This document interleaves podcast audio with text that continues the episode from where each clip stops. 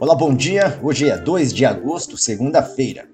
E o contrato novembro da soja segue fragilizado após ter tido saldo mensal negativo e uma nova mínima desde 26 de julho. O dólar index volta a operar sem força após reação com uma mínima desde o fim de junho. O SP500 tenta retomar o fôlego após o recorde. E o fim de semana nos Estados Unidos teve pancadas na porção inferior do meio-oeste, principalmente no sul de Illinois e oeste de Missouri.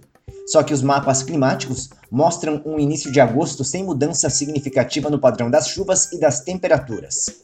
Já aqui no Brasil, a forte massa de ar polar perdeu força e a semana começa sem previsão de geada para o centro-sul. Por hoje é só, uma boa semana e até mais. Você ouviu o podcast Comentário da Manhã, enviado todos os dias antes da abertura do mercado na Bolsa de Chicago. Para conhecer os nossos outros podcasts e também os serviços de assessoria em comercialização de soja, milho e algodão, acesse agerural.com.br e entre em contato com a gente.